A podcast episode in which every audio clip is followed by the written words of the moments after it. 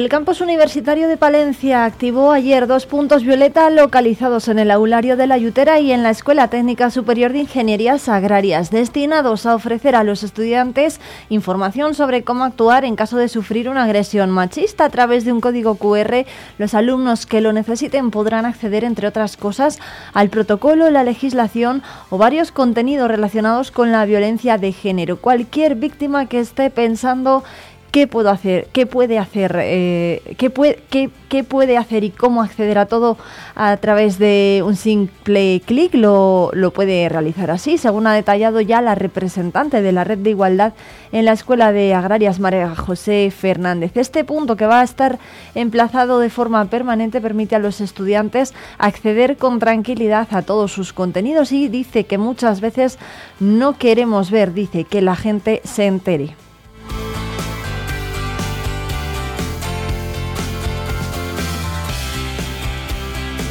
Por ahí comenzamos hoy, va a ser nuestro tema de apertura y sobre ello debatiremos eh, además en nuestro tiempo de análisis. Pero hay más cuestiones porque no hay una cifra oficial que determine el número exacto de personas diagnosticadas de Alzheimer en la provincia, pero sus síntomas afectan en distintos estados de los últimos 10 años a unas 4.000 personas, según los datos que maneja el Ministerio de Sanidad. Hoy se celebra el Día Mundial de esta severa patología mental que desgraciadamente aún aún no tiene cura y las dos asociaciones de familiares de enfermos, AFA Palencia que cumple 30 años y AFA Guardo atienden a diario con apoyo psicológico y terapéutico a 41 y a 21 personas respectivamente.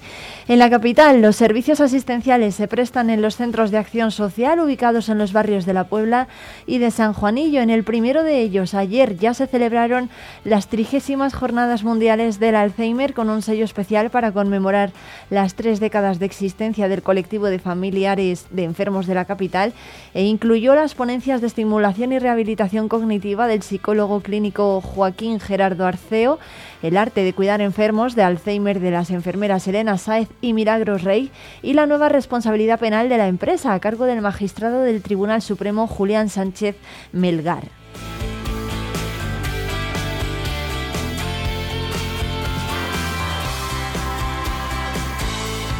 Una cuestión que además abordamos aquí en directo en Vive Palencia con la presidenta de la Asociación de Familiares de Enfermos de Alzheimer. Más eh, asuntos, porque los 25 concejales de los cinco grupos políticos de la Corporación Municipal conocen desde ayer la conclusión de la Secretaría General del Ayuntamiento sobre la aprobación definitiva del PERI5, es decir, el Plan para el Desarrollo Urbanístico de los Entornos de la Dársena. Un posicionamiento que refleja negro sobre blanco que la propuesta de la promotora y del resto de propietarios cumple con la legalidad porque todos los informes técnicos son favorables. Dicho de otra forma, no hay argumento en el expediente para votar en contra de la aprobación definitiva del PERI 5, por lo que en caso de que durante el pleno de hoy no salga adelante porque no reúna los votos a favor suficientes, el ayuntamiento deberá justificar técnica y jurídicamente los motivos. En resumen, lo que la alcaldesa Miriam Andrés trasladó ayer a los portavoces de los cinco grupos municipales tras recibir el informe que encargó a la Secretaría General cuando supo de la negativa de los propietarios a negociar cambios en su plan urbanístico para los entornos de la Dársena. Así la parte legal está clara más dudas tienen los cinco grupos municipales sobre si la defensa del interés general de la ciudad exige votar en contra de un plan de urbanización cuyas bases se asentaron en 2008 sobre un modelo de ciudad que 15 años después nada tiene que ver con el actual. Es uno de los temas que publica hoy además Diario Palentino y que también vamos a analizar en nuestro tiempo de tertulia.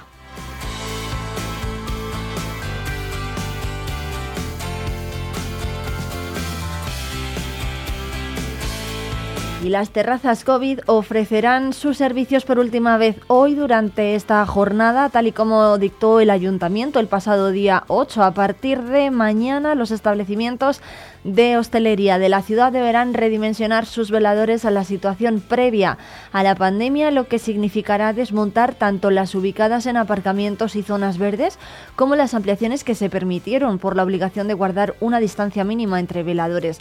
De esta forma, hoy finaliza mm, tres años y cuatro meses desde que comenzase la instalación de esas mesas eh, de las terrazas COVID. Fue en mayo de 2020 cuando el ayuntamiento permitió habilitar nuevos espacios como zonas de terraza para posibilitar a aquellos negocios hosteleros que no disponían de este servicio retomar su actividad y empezar cuanto antes a contrarrestar las pérdidas generadas por el confinamiento. Una medida que fue un éxito y se extendió por toda la ciudad porque llegaron a tramitarse 326 eh, ampliaciones de terraza, solamente se denegaron 16, de las que las ubicadas en la zona azul ocupaban 115 plazas, según informó el consistorio en su día. Aunque a día de hoy no se sabe a ciencia cierta cuántas quedan, sí es público que el pasado año se concedieron permisos para un total de 160 terrazas, de las que 65 están ubicadas en zonas de aparcamiento.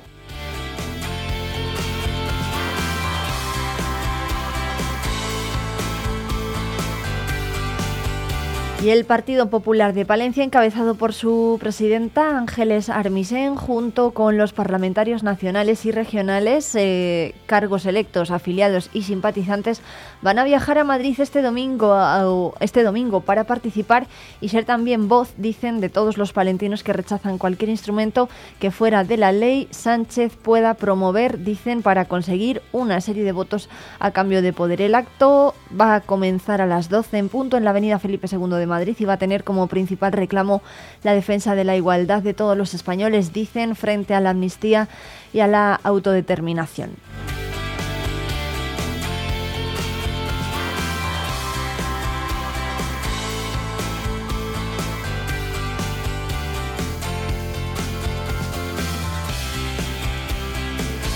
Y el San Sebastián Mártir del Greco, que está en la Catedral de Palencia, volverá a salir de este templo. En esta ocasión su destino va a ser la ciudad italiana de Milán, donde va a ser exhibido en la muestra El Greco, que albergará el Palacio Real de esta ciudad italiana desde el 11 de octubre de 2023 hasta el 11 de febrero de 2024.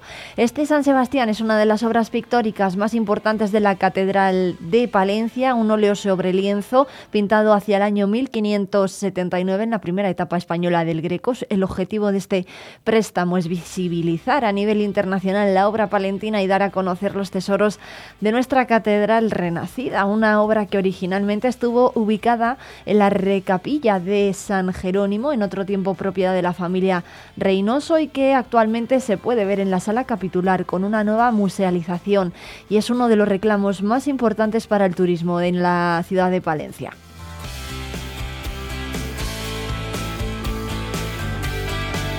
La obra, por cierto, podrá admirarse con otras llegadas de grandes museos como la Galería Nacional de Washington, el Museo del Prado, el Thyssen, ambos en Madrid, o la Galería de los Uffizi de Florencia.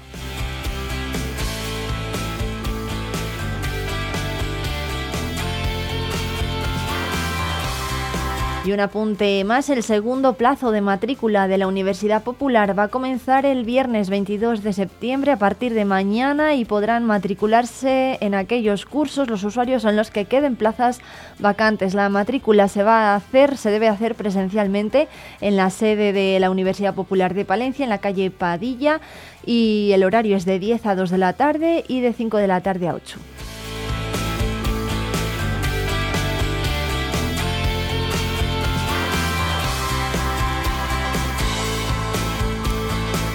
Y más asuntos, más de 10.000 palentinos han tomado parte en las diversas modalidades ofertadas eh, dentro de la programación deportiva de la Diputación de Palencia durante el verano que ha buscado, según la presidenta de la Diputación, Ángeles Armisen, la igualdad de oportunidades y la innovación. Ha destacado que la participación ha aumentado un 10% en relación al pasado año y ha llegado a los 105 municipios de la provincia. Por su parte, Francisco Pérez, diputado de Deportes, manifestó ayer que con el programa que se oferta no hay excusa, dice, para no hacer deporte. Eduardo Tejido es ahora el diputado delegado de Deportes y destacó en su intervención la Copa Diputación de Fútbol, los campamentos de verano, el campus del Real Madrid y la joya de la corona, Cíclope. Y en cuanto a la petición del Ayuntamiento de Brañosera de ser una, un final de etapa en la Vuelta a España ciclista, la presidenta de la Diputación manifestó que con Javier Guillén, el director general de la Vuelta, hay una excelente relación y estuvo presente en la presentación de Cíclope. Diputación apoyaría esta iniciativa, como también lo está haciendo con el albergue del Golo Bar, que está en fase de licitación. Es una infraestructura, dice Armisen, para promocionar a través del deporte la montaña palentina.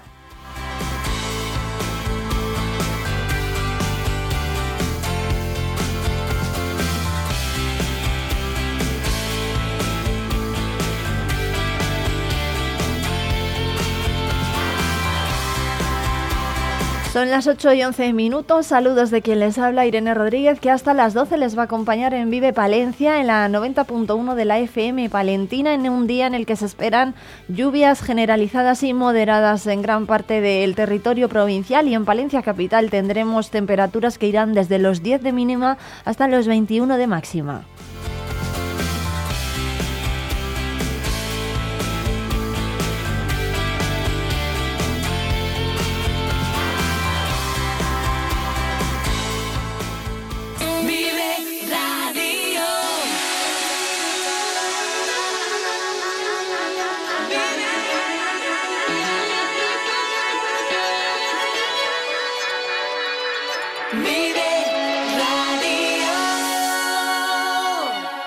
Sibial, referente en suministros industriales para Palencia y provincia. Todo en herramienta manual eléctrica de corte, rodamientos, compresores, maletines o ropa laboral, entre otros. Aunque sabemos que nuestra mejor herramienta es la atención incansable para todos nuestros clientes. Riesgo Metal, tu taller de carpintería metálica, aluminio y hierro. También automatismos de puertas. Riesgo Metal, en calle de los Bordadores 20, Palencia. Cerrato por vacaciones. Descubre los 40 pueblos de esta comarca palentina.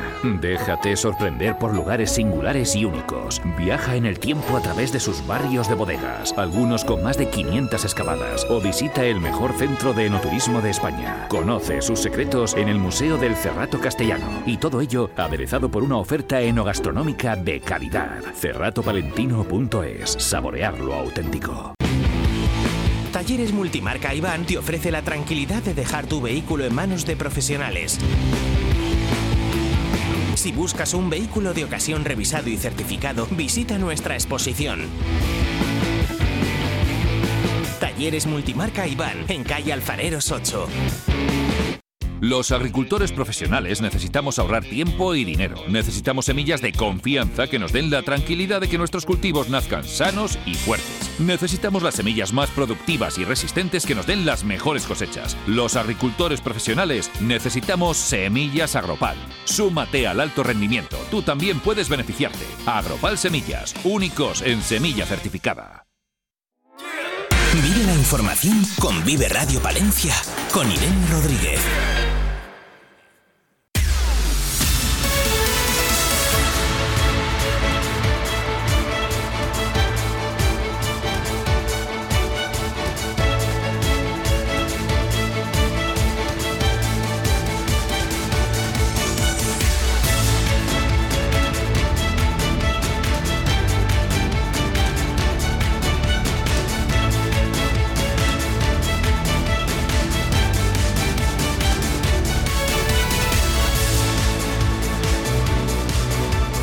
La Universidad de Valladolid activa dos puntos violeta para tratar la violencia de género en el campus universitario de la Yutera de Palencia. Los espacios contienen un código QR con el protocolo, la legislación y varios contenidos relacionados con las agresiones machistas para que los estudiantes sepan cómo actuar. Es nuestro tema de apertura y lo abordamos de la mano de nuestros compañeros de la 8 Palencia.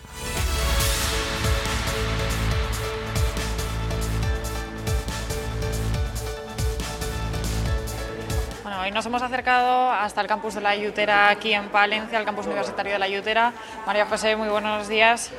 Pertenece a la red de igualdad de este campus, en concreto de agrarias. Bueno, hoy aquí implantan un punto violeta. ¿Qué significado tiene este punto violeta en la universidad?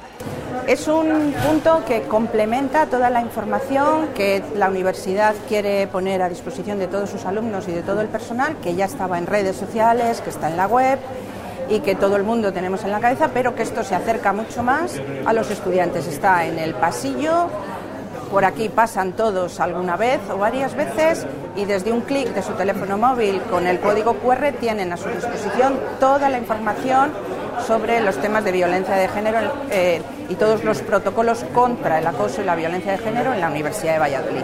Esos protocolos no son nuevos, ya existían, pero es una manera de que puedan acceder más rápido y de una manera muy fácil. Claro, claro, porque si no se tiende a pensar qué hago, dónde voy, qué es lo que hay, ¿no? Tengo que bucear en la página web de, de la universidad y entonces aquí con un QR automáticamente lo tienen todo. Los protocolos están desde hace tiempo, ya tenemos el segundo plan de igualdad, 21-25, está publicado toda la normativa y todo lo que se puede hacer. Y esto es una manera de que todo el mundo lo tenga de una forma rápida y lo tenga en su móvil y lo pueda leer tranquilamente y saber qué es lo que tiene que hacer. Vemos que por aquí mayoritariamente se están acercando mujeres, pero que también es un puesto dedicado a los hombres. Por supuesto, este es un puesto que de entrada va destinado al alumnado y cuando decimos alumnado, esto, el personal docente investigador también el laboral. ¿Qué es lo que sucede? Que últimamente las mujeres eh, no tienen ese pudor o ese miedo en saber qué es lo que hay aquí, me quiero enterar, quiero saber. Todavía un poco quizá los chicos les, se quedan un poco detrás, ¿no? No es que no se acerquen, pero se quedan un poco como en segunda fila. Pero eso se está revirtiendo, cada vez hay más hombres que quieren saber qué es lo que pasa. Y las mismas compañeras son las que luego se, los, se lo cuentan a, los, a sus compañeros estudiantes. ¿Ha cambiado un poco la percepción de los alumnos en cuanto a la violencia de género? ¿Ahora lo ven de otra manera? No lo sé, no, sabría qué decirte, es algo, mm, depende, depende. Yo creo que la conciencia cada vez es mayor, todo el mundo, bueno, y últimamente pones la radio y la televisión y la verdad es que es bastante eh, triste ver todo lo que está pasando. Entonces yo creo que la conciencia está, está aumentando y todos, todo el mundo vemos que antes cosas que pensábamos que eran normales o que nos reíamos un poco así de medio lado, pues ahora ya no nos reímos y ahora ya decimos, no, esto quizá hay que darle una vuelta y ver qué es lo que está pasando, ¿no?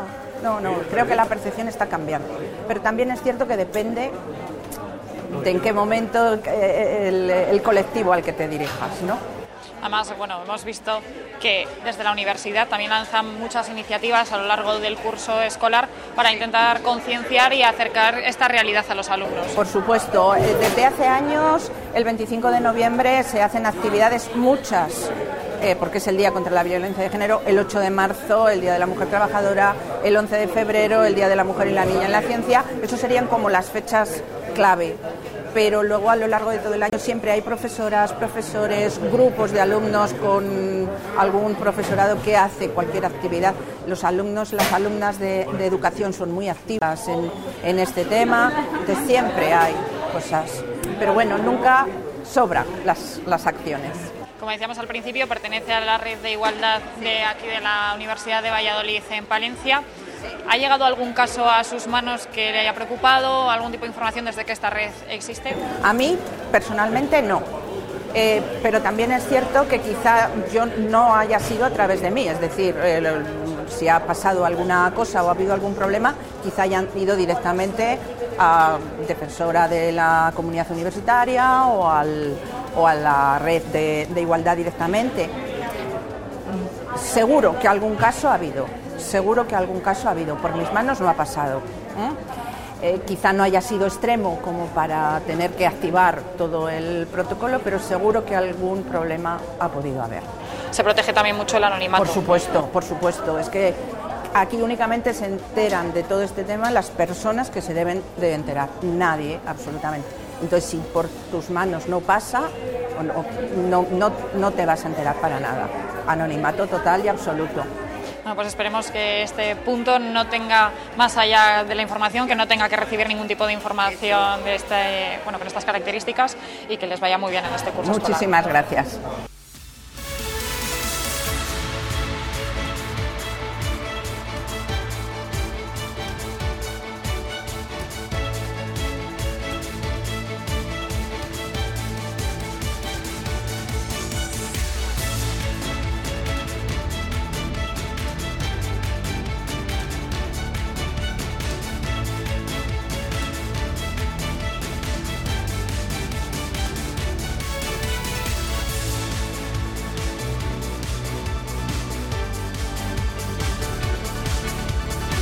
Así llegamos a las 8 y 20, seguimos en directo en la 90.1 de la FM Palentina y comenzamos eh, hoy, jueves 21 de septiembre, nuestro tiempo de tertulia. Lo vamos a hacer con Domi Pastor por un lado. Domi, ¿cómo estás? Buenos días. Hola, buenos días. Bien, estamos bien. Y llueve, o sea que dos veces bien. Bueno, ahora hablamos de la lluvia que está, bueno, estaban los agricultores deseando ¿eh? que, de que cayese así, además, porque va a caer durante unos cuantos días y, esperemos que de forma continuada y moderada, que eso es lo bueno para el campo.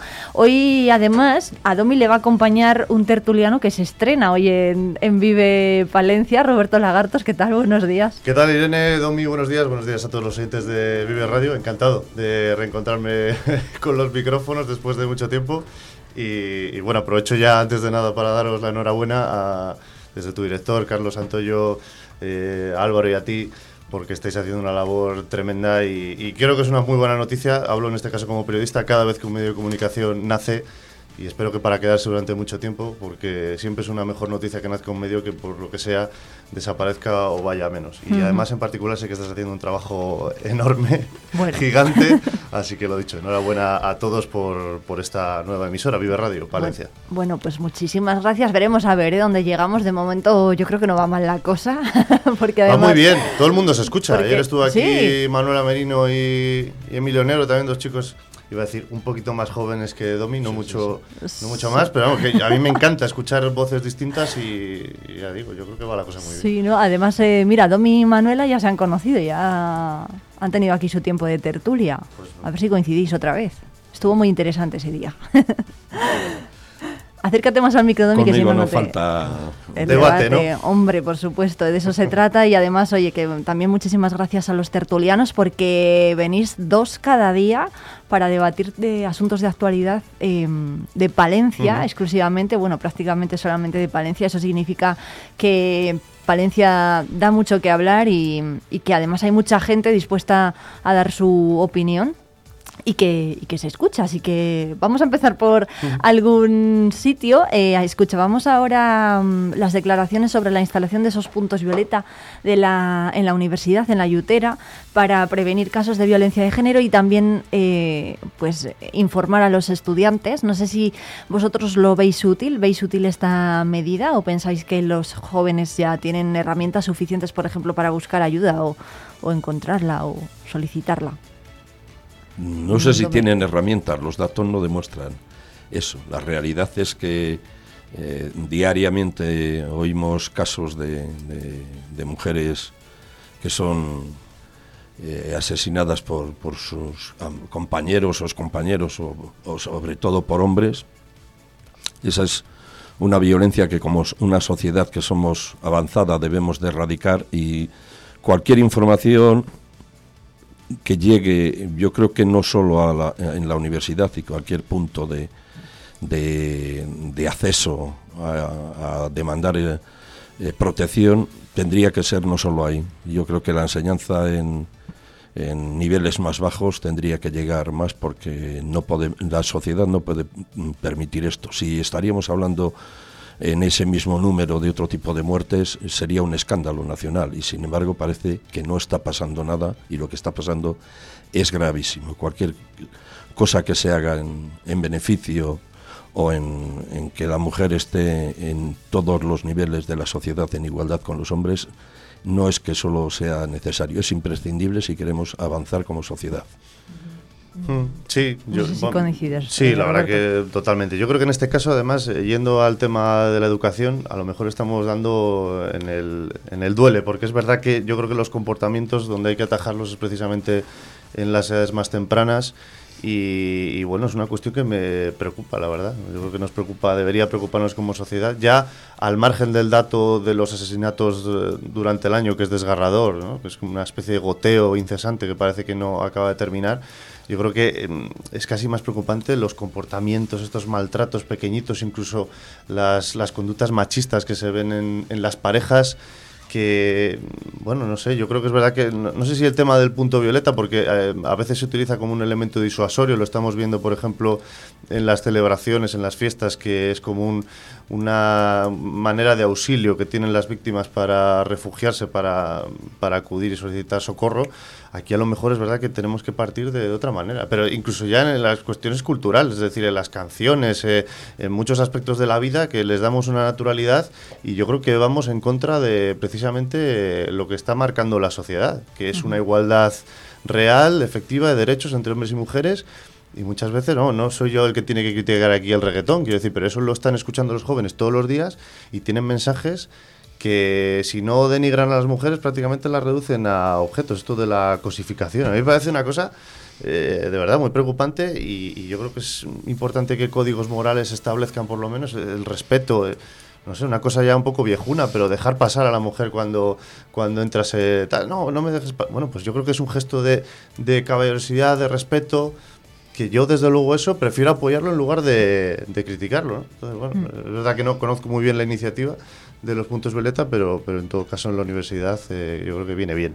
Bueno, eh, yo os iba a preguntar que, em, mm, bueno, evidentemente es una medida que, tiene que funcionar, ¿no? Pero si instalamos estos puntos violeta, pero luego asistimos a casos como el que ha ocurrido en Almendralejo, eh, pues con la investigación de decenas de menores, de menores de 13 años, es que estamos mm. hablando de menores de 13 años a los que ni siquiera se les puede impugnar porque por tener esa edad, eh, que tienen acceso a herramientas de inteligencia artificial con las que pueden manipular imágenes y difundirlas eh, pues a su libre albedrío, pues mm, tampoco sirve de mucho, ¿no? Que luego atajemos el problema cuando los chavales tienen 20 años, 23, ¿no? No sé, ¿qué opináis? Yo mm, por eso decía que creo que desde edades más tempranas hay que hablar claro. Este es un punto esencial como sociedad. Es, es eh, mm, la evolución, eh, la presencia de la mujer en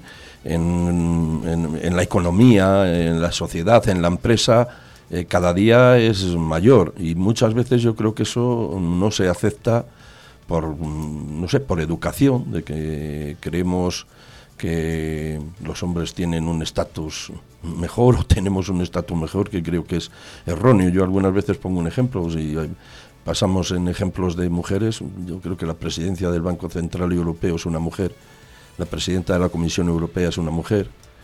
Si hablamos de grandes empresas en Palencia, también hay alguna mujer, algunas mujeres presidentas de grandes empresas, etc. Yo creo que es que hay que aceptarlo eso como es, que hay un número igual algo mayor de mujeres que hombres y que tienen que estar en todos los estamentos de la sociedad en igualdad de condiciones.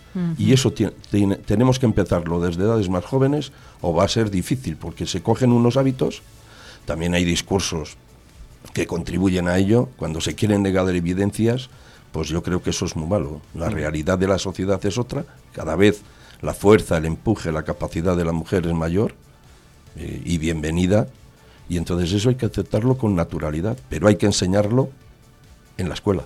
Fíjate, eh, ha habido un caso muy claro, que es que la selección española de fútbol femenina ha ganado el Mundial, y cuánto se ha hablado de un hecho aislado, pero que ha sido central, porque puede tener eh, consideración machista, ¿no? Un señor que es presidente de la federación y la pide un piquito, porque así lo ha descrito él, un beso a una jugadora en medio de, de toda la celebración y tal.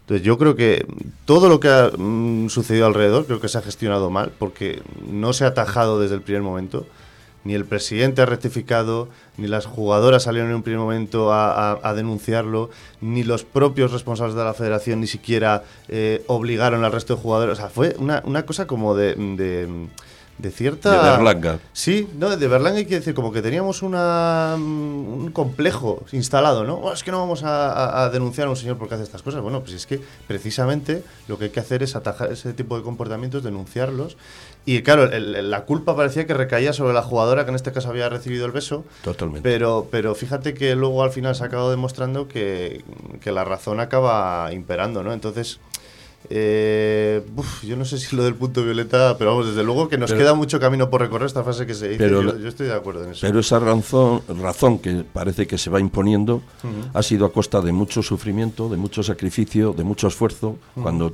tenía que haber sido lo normal. Yo con alguno hablaba y oía esas expresiones absolutamente, eh, bueno, trasnochadas y yo decía, no, señor, este hombre ya desde ese mismo momento está dimitido, se ponga adelante o, se ponga detrás.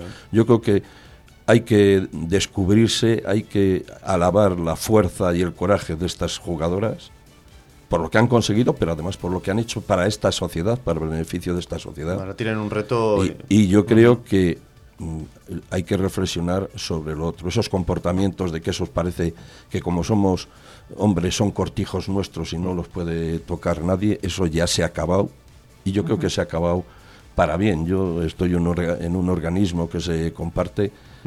Si alguien en, en los debates que tenemos se le ocurriese hacer un discurso de este tipo, no le quedaba más remedio que levantarse de la silla y marchar. Y sobre todo el, contexto en la vida yo creo que es fundamental. Si este señor tenía buena relación con la jugadora, ahora no quiero reabrir el debate, ¿eh? pero quiero decir, pero, vamos a ver, pues si le das un beso a esta chica, a esta jugadora, porque tienes buena relación con ella, se lo puedes dar en otro momento, no delante de toda una celebración, delante de todo un país, además de todo lo que hizo en la celebración. Pero bueno, quiero decir que ese tipo de, al final el complejo que tienen las jugadoras, ah, no vamos a salir, no, no, han tenido que salir y ahora tienen un reto, lo que decía, muy importante porque tienen que defender los derechos y la, igualdad, en este caso de, de, las jugadoras de fútbol, ¿no? Por lo cual, bueno, pues yo creo que va un poco al, a este hilo. Y ya que habéis, Roberto no lo quería reabrir, pero lo ha reabierto, ha reabierto el debate.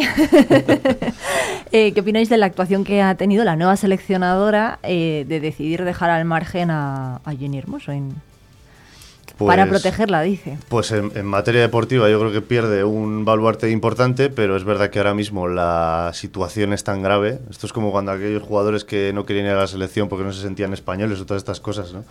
Bueno, eh, ahí en este, caso yo creo que la seleccionadora tiene disposición y libertad para hacer lo que le dé la gana. Mm, no sé si desde luego prohibirla ir eh, cierra el debate o lo reabre todavía más, ¿no? En este caso ha sido, ha sido muy feo todo lo que ha ocurrido porque incluso ya se iba buscando quién aplaudía las declaraciones de, Rubiales en la, asamblea esta que se supone que iba a dimitir y que finalmente no. Han sacado ya la propia seleccionadora también aplaudiendo. Como diciendo, ah, resulta que esta ha aplaudido pero la hacemos seleccionada. A mí me parece un tema feo ya y, en fin, ya eso sí que no, no puedo opinar porque, porque sus motivos tendrá. Yo creo que somos una sociedad avanzada y organismos de ese tipo, tan opacos, manejando tantos recursos. Muchos de ellos, de todos ciudadanos, no pueden tener ningún comportamiento de ese tipo. Y parece que han pedido algunas dimisiones. Yo creo que desde allí no tenía que quedar ni el que abre la puerta. O sea, esos comportamientos en esta sociedad nos han perjudicado como país.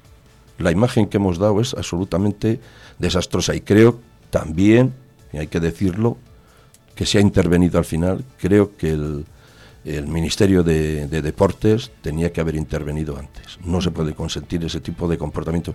Y lo que se ha hecho en concreto con esa jugadora es como se hace, yo vengo de un sector que es el que es, el agrario muchas veces con ciertos comportamientos se estigmatiza, se marca, se señala más a una determinada persona o a un determinado sector. Y yo creo que lo que se ha hecho es absolutamente eh, eh, demencial y eso de que es por proteger, bueno, ¿de qué? Como dicen, y de quién, que se aclare. Em, se ha hecho además humor con este tema, no sé qué os parece a vosotros, las redes se han incendiado, me parece que ha sido, pues no sé si ayer o, o antes de ayer, porque el actor Javier Lozán ha intervenido en un programa de televisión en Telecinco interpretando a su a su a su figura en, el, en la serie del pueblo en eh, bueno de Amazon y de Telecinco y interpreta a un, a un pastor ¿no? que vive en la montaña y entonces entró en el plato de televisión eh, diciendo no voy a dar dos besos no sea que se que se enfade alguien o que se indigne alguien algo así y, claro, las redes se, incendiaron pues diciendo que pues como se, se podía hacer humor con este tema y, demás. No sé qué os parece a vosotros.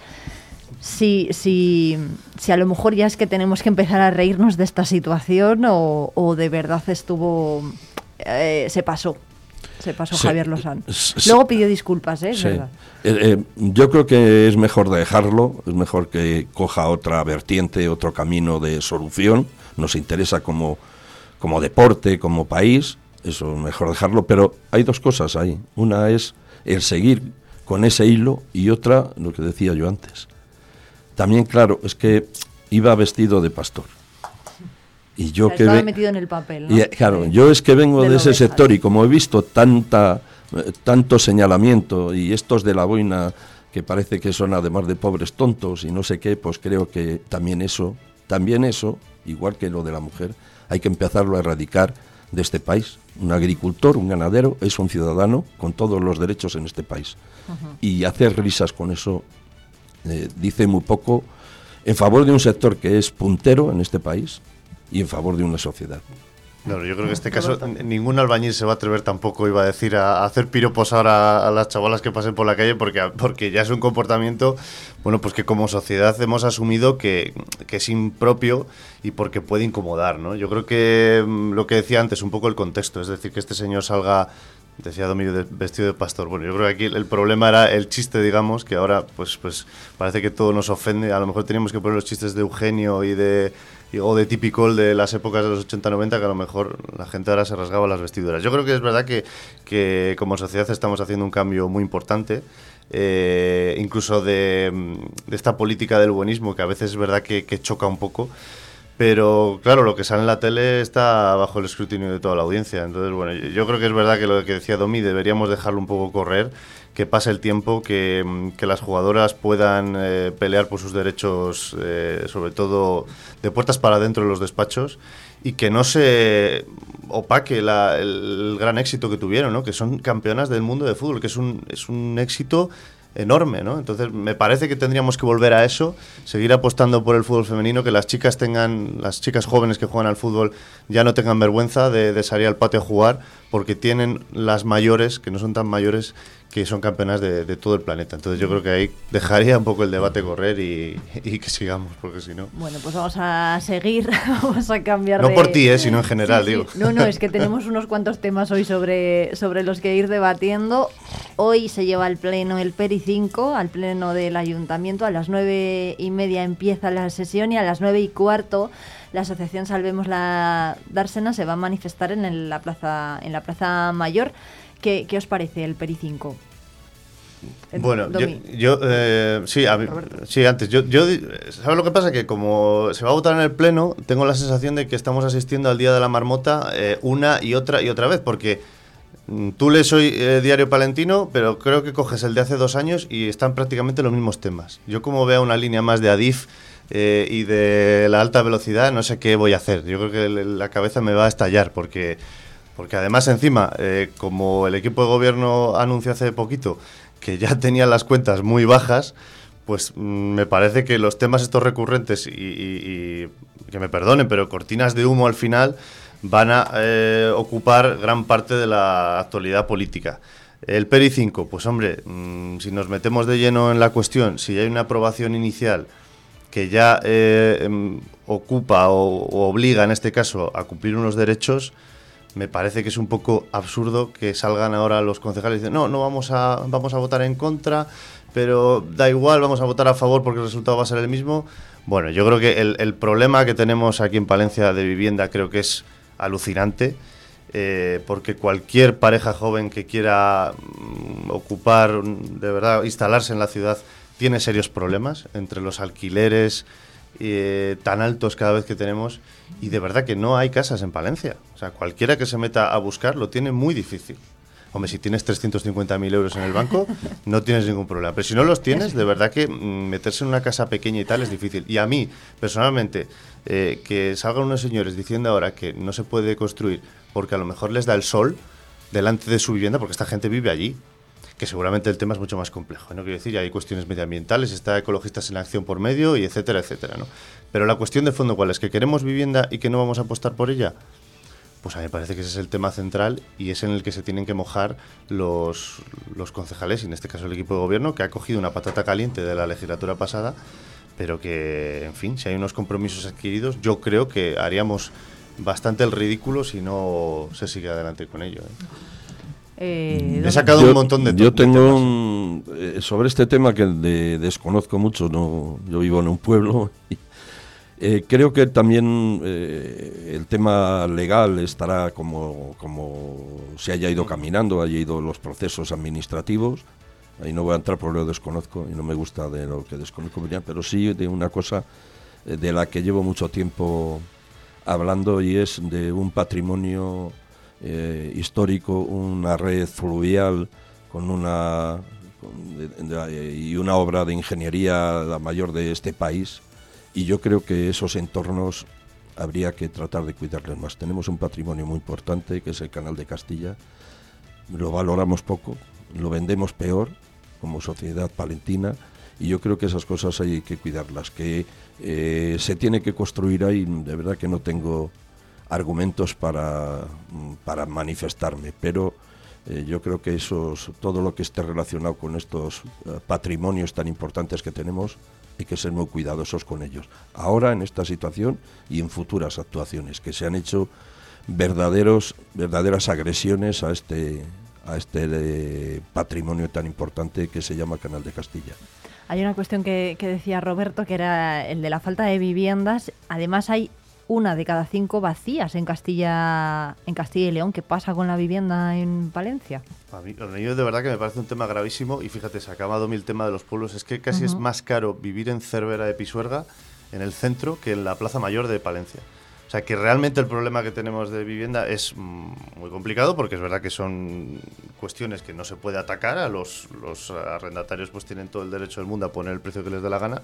Pero claro, yo también tengo derecho a vivir en alguna casa, ¿no? no quiero estar eh, eh, viviendo con mis padres hasta que me salgan canas, ¿no? Entonces, bueno, yo, yo creo que eh, por centrar un poco el tema, en Palencia hay oportunidades. Es verdad que la cuestión medioambiental y lo que decía Domi, totalmente de acuerdo, que, el canal de Castilla hay que protegerlo. Ha habido unas rutas eh, muy interesantes en, los entornos a la dársena que han funcionado muy bien y que yo creo que eso puede ayudar, como, como se ha hecho también por parte de la Diputación con, con otro par de barquitos.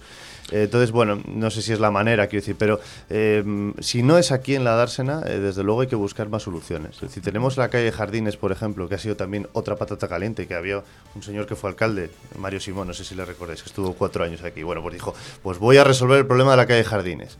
Pues yo tengo la sensación que a lo mejor sus asesores eran muy malos y no supieron explicarlo, no sé, pero quiero decir que, pero, que, la situación sigue estando idéntica, es decir, no se ha levantado un ladrillo en esa zona.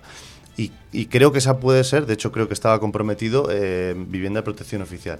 Eso es fundamental, eso hay que atacarlo ya, eh, en estos cuatro años, ¿no? Lo mismo que pasó con aquellas viviendas colaborativas. Bueno, pues si no es eso, otra cosa, ¿no? Buscar mm. lugares donde realmente la ciudad pueda extenderse. En, los tres pasos también hay, hay, hay, mucho terreno, ¿no? Yo, yo, creo que esa es la labor, ¿no? Sí, perdona, Domi, sí. Sí, sí, no, yo creo que eh, hay que partir de una realidad. Tenemos un, problema de, de fijación de, de población, sobre todo joven, además súper bien preparada, eso es la realidad que tenemos, grandes profesionales en este país y, mucha gente tiene la imposibilidad real de tener una autonomía personal, de tener una vida propia por el tema de la vivienda y eso no puede seguir así. Si eso es un derecho constitucional, las administraciones, central, autonómica, local, tienen que habilitar mecanismos para que eso se produzca. Para eso se pagan impuestos de todos los ciudadanos y agilizar todos los temas que estén relacionados con eso igual que, propiciar una, eh, unos alquileres de cara, sobre todo, y lo digo claramente, a la gente joven, que es que eh, la edad de emancipación eh, comparado con países del norte europeo es, terrible, de, alta, ¿no? Entonces yo creo que eso perjudica a la vida posterior y a la realización de esas personas jóvenes. Claro, pero ya no es, o sea, la cuestión ya no es la emancipación, sino la compra de una vivienda, ¿no? Los, los 350.000 euros que decías tú, Roberto, pues los jóvenes evidentemente no lo tienen en ningún bolsillo, te puedes ir de alquiler porque a priori en un primer momento pues puede parecer más asequible, pero luego a largo plazo no vas a tener mm, un inmueble en propiedad, ¿no? Que pues al final lo que parece es eso, ¿no? Que que todos queremos tener en el largo plazo algo en propiedad de cara al futuro y eso evidentemente pues los jóvenes por muy preparados que estén ahora no parece que, lo vayan a tener. Sí, pero yo creo que vamos a ver, yo eh, eh, un día teníamos un debate en el CES y, eh, decía una consejera en concreto eh, bueno, es que mm, eh, lo estamos como politizando mucho y, yo le contesté, no, es que este es el Consejo Económico y Social y todo económico y social es política, te guste o no. Y esa es la cuestión, es que hay que hacer política con la vivienda. y es que hay que dejarse de que el mercado va a regular eso, no, el mercado va a especular con eso y con la vida de esos ciudadanos. Hay que hacer política y política de vivienda. Y eso es imprescindible en este país, a nivel rural, a nivel de las ciudades intermedias y, y, ciudades grandes, pero hay que hacer política, no podemos seguir con el impasse este de tantos años sin construir vivienda, porque claro, es oferta y demanda, y entonces te encuentras con una situación de que lo que tendría que valer 160, 180 mil, pues vale 300 y ya está, porque es oferta y demanda. Yo tengo esto y como no lo hay, pues lo subo de precio igual que el aceite de oliva, ni más ni menos. Y esto aquí en Palencia, pero en otras ciudades que parece que no nos miramos el ombligo nunca. En Madrid hay gente que está compartiendo piso y los arrendadores ponen unos precios increíbles y te cobran por habitación 400 euros. Y te plantas con treinta y tantos años viviendo con seis o siete personas. Yo tengo amigos que les ocurre. A mí eso me parece un problema grave de verdad y que lo que decía Domi, al final las instituciones lo que tienen que hacer es, eh, como no pueden eh, cambiar las leyes de la, de la propiedad, vamos a decir, porque eso es un derecho adquirido, pues lo que tienes que hacer es intentar ayudar de la manera, pues ya sea con ayudas al alquiler, ya sea con la construcción de estas que decimos viviendas de protección oficial, de alguna manera hay que poner el cascabel al gato, pero lo que no puede ser es que haya, mm, claro, porque a mí me dicen, no, es que hay gente que trabaja en Palencia que gana unos sueldos impresionantes y se van a vivir a Valladolid. Bueno, pues eso, que se vayan a Valladolid donde quieran, mm. pero por lo menos dar la oportunidad de que la gente que tiene un trabajo normal, estable, eh, duradero, pues oye, que puedan iniciar un proyecto de vida. Es que parece que tienes que tener pareja y, un aval de enorme para, para emanciparte. Eso me parece terrible, la verdad. Bueno, vamos a hacer una pausa y seguimos debatiendo.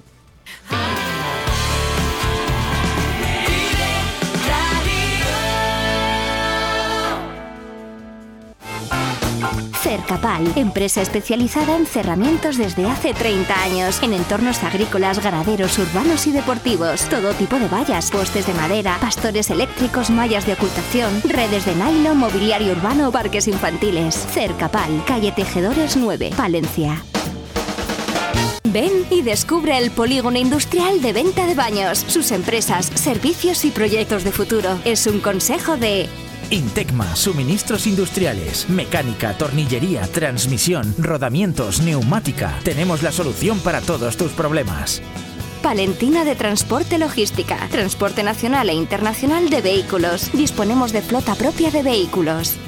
UCI Auto, taller de automoción especializado en electrónica, reprogramación y potenciación de centralitas, electricidad, cerrajería y mecánica.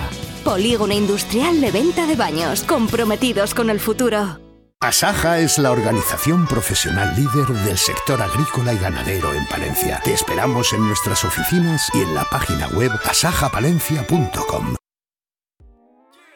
Vive la información con Vive Radio Palencia, con Irene Rodríguez.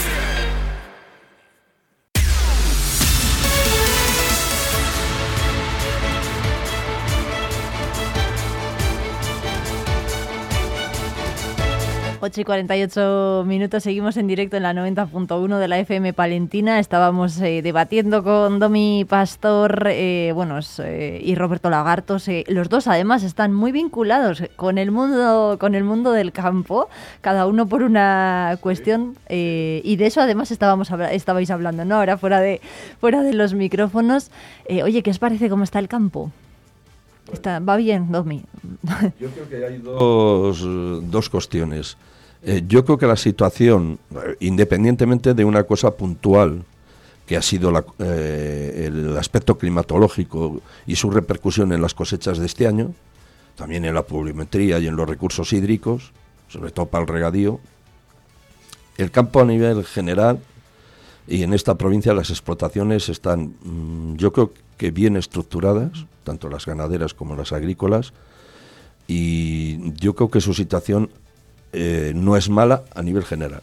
Hay que puntualizar con la situación coyuntural de este año, que esa es una realidad donde las producciones han caído y donde los costes de producción, por la, situación de la crisis de Ucrania, eh, que sube los carburantes y detrás de los, carburantes vienen el trigo y la maíz y el girasol y otra serie de cosas, ¿no? Eh, influyen directamente eh, en, las cuentas de los agricultores, pero eh, la situación, como todo hay que, hay que mejorarlo y mucho más, y la calidad de vida de los agricultores, pero no, coyunturalmente sí, yo creo que hay eh, unas propuestas de ayudas del Ministerio que se han dado ya en ganadería y en, sequía, que se van a aumentar, mm, algunas también de la Junta, yo creo que en eh, a nivel del Estado y a nivel de la comunidad autónoma esas ayudas puntuales por la crisis que se está sufriendo tienen que aumentar y, también mm, se tiene que hacer un esfuerzo en, la cuestión de la imagen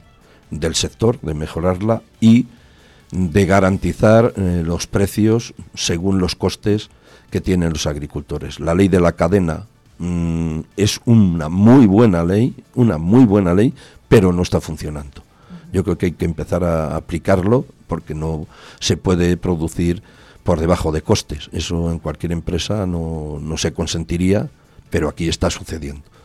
Y yo creo que eso también debemos de un, territorio como Palencia y Castilla y León cuidar este sector. Eh, somos un sector importantísimo en población. Aquí tenemos unos 7.000 empleos directos más todos indirectos, que ya es decir, ¿no?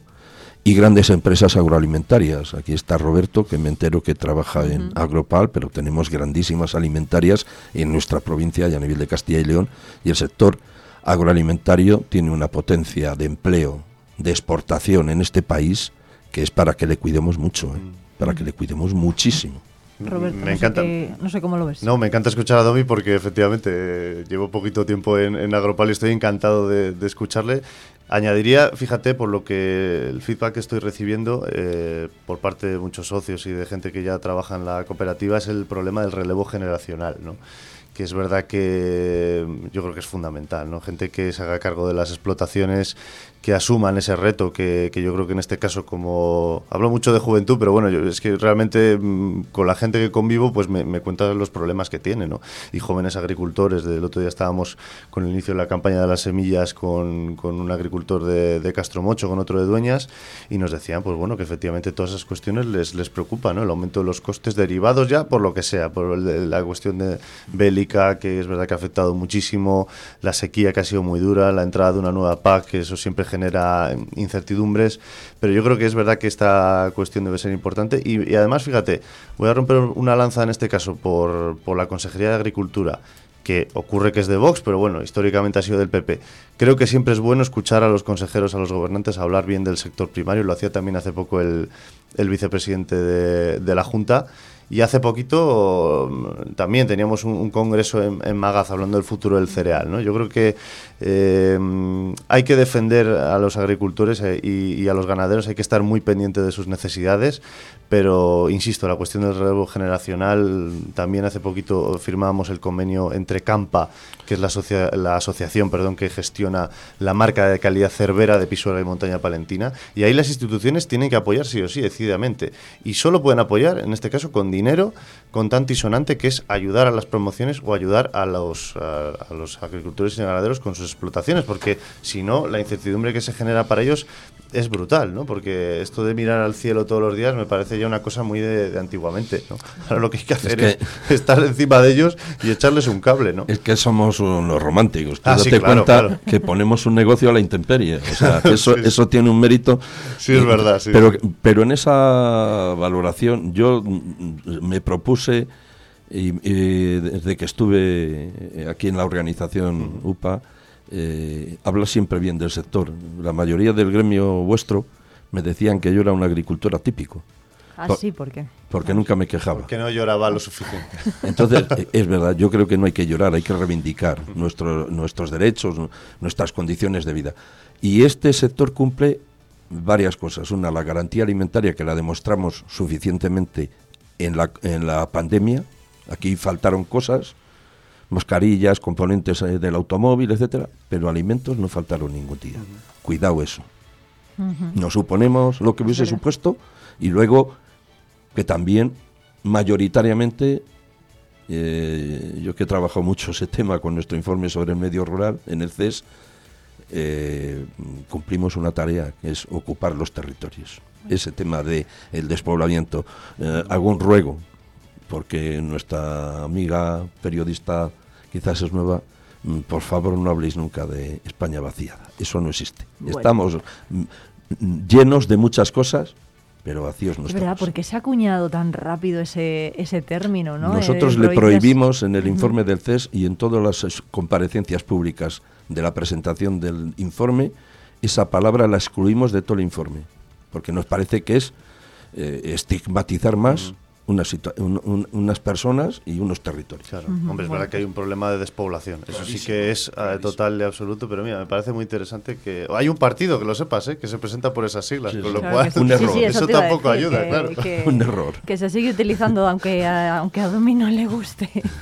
Eh, bueno, hay más eh, cosas de las que por las que os quería preguntar. Por cierto, que el, el problema del relevo generacional lo vamos a abordar hoy además en Vive el Campo con Blanca Martín de Tractores y Tacones, que es eh, una joven influencer que está trabajando en el campo y además pues muestra su trabajo a través de las redes y lo hace estupendamente bien.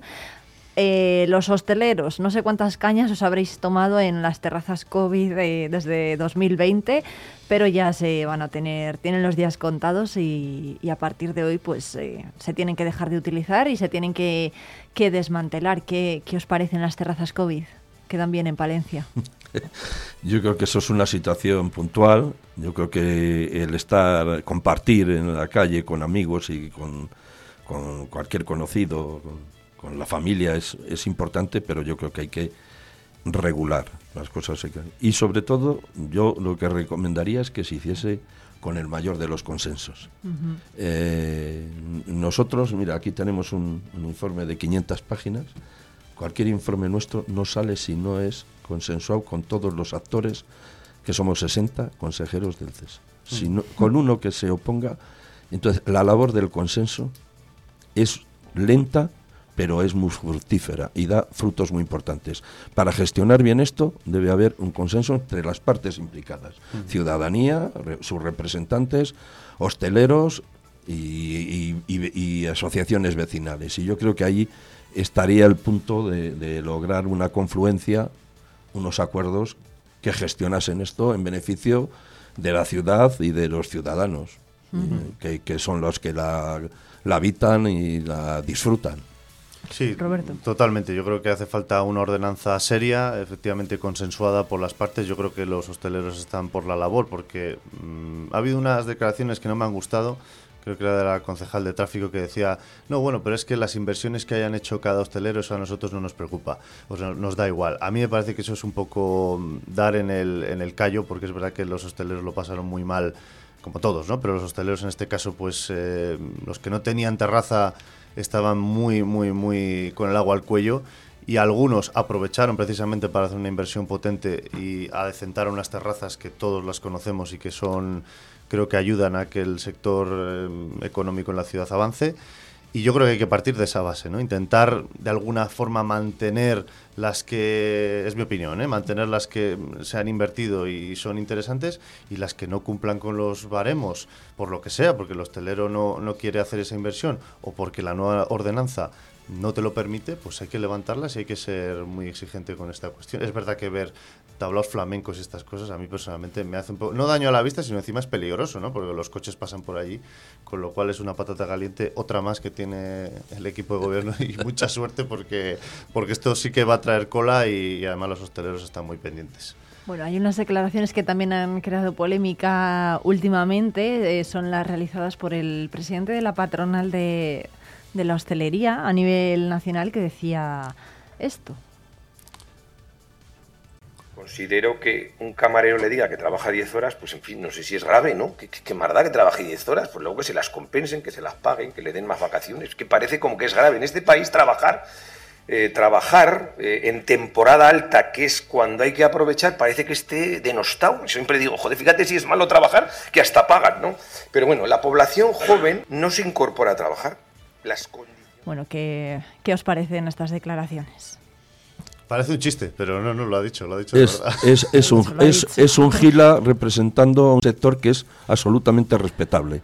O sea, es inconcebible que haya personas representando un sector que es buenísimo en este país, que es el sector empresarial, y que digan estas auténticas burradas. Vamos, que los jóvenes no quieren, no quieren trabajar, pero vamos, pero por Dios... Con lo que cuesta encontrar camareros, desde luego, ha ayudado mucho el, presidente. claro, es que eh, yo creo que cómo se pueden decir estas cosas, yo, yo creo que, vamos, es, es estar fuera de la realidad, estar fuera del mundo, y eso no contribuye nada a, la, sociedad que queremos y a la sociedad que, em, que tenemos hoy ya. Vamos, que no quieren trabajar los jóvenes, pero mire usted, pague, Y no iba vestido de pastor, ¿eh? iba con Pues- traje corbata. Eso es. Bueno, pues Bueno, dice un, un buen empresario palentino que escribe algunos libros, sobre todo de psicología, mm, que hay genios sin estudios e idiotas con doctorado. Bueno, pues, Domi Pastor y Roberto Lagartos, muchísimas gracias a los dos por venir a debatir en esta primera hora de Vive Palencia. Son las nueve.